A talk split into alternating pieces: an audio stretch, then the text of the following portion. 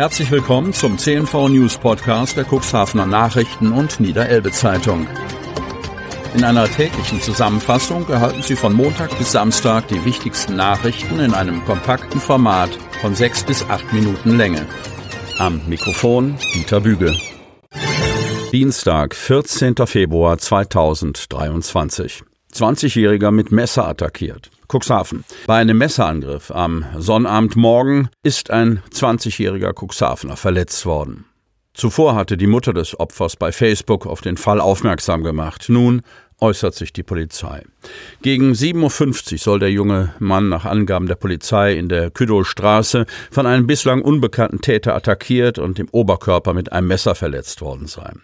Die Hintergründe sind bislang unklar.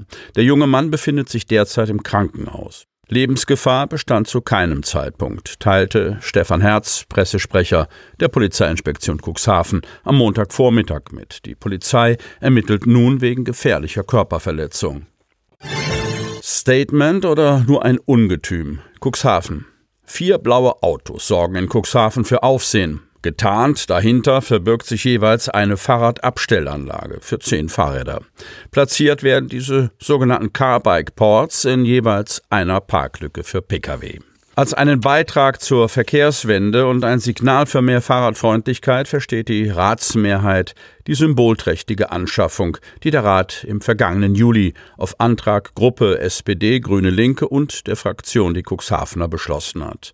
Im November wurde die erste blaue Autosilhouette in der Rodestraße hinter den Elektroladeplätzen installiert, wo sie seither meist ohne jedes angeschlossene Fahrrad dasteht. Schon damals informierte die Stadt über die neue Errungenschaft. Aber erst seit nach und nach weitere Carbike-Ports auftauchen, wächst die öffentliche Wahrnehmung und an den Stellen ist das Gesprächsthema auf jeden Fall gesichert. Die neueste Anlage vor dem Bürgerbüro in der Rathausstraße soll immerhin schon entdeckt worden sein und fleißig genutzt werden. Das nächste blaue Auto steht ziemlich verloren in der Deichstraße kurz vor dem Slippen und eines direkt vor der Pizzeria Pomodoro in der Holstenstraße, nicht gerade zur Freude der Geschäftsleute in den umliegenden Läden.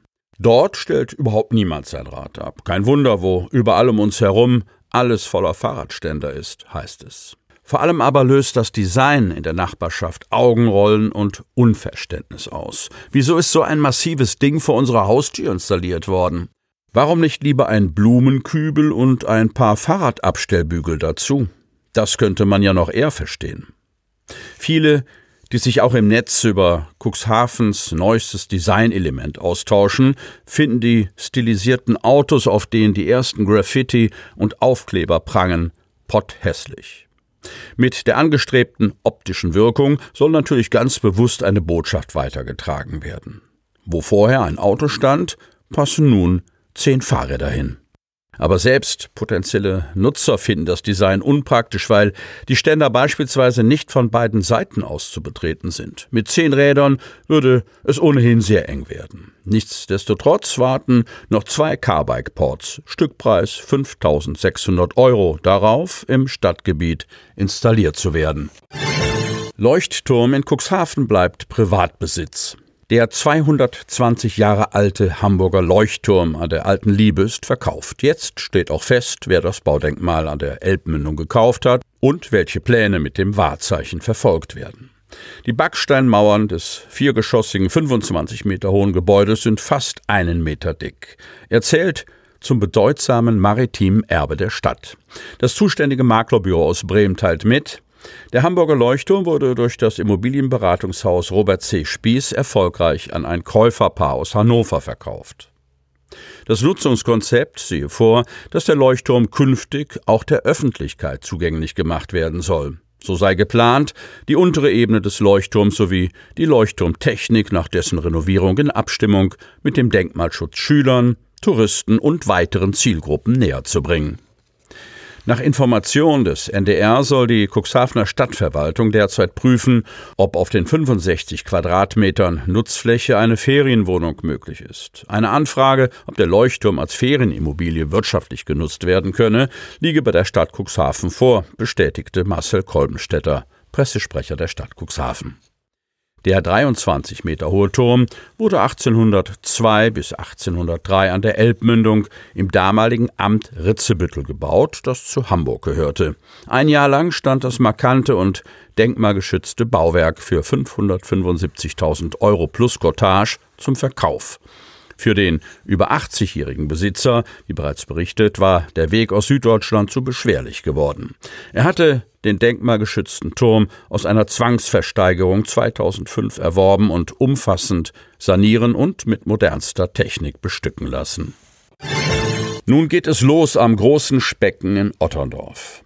Jetzt geht es richtig los. Mit Bagger und Maschinen rücken Bauarbeiter der alten Ufermauer zu Leibe. Die umfangreiche Sanierungs- und Attraktivierungsmaßnahme im Herzen der Otterndorfer Altstadt kostet rund 1,5 Millionen Euro. Schwungvoll hebt und senkt sich der Arm des Baggers, getragen von einem Schwimmponton und donnert mit der Kraft vieler Tonnen auf die alte Ufermauer.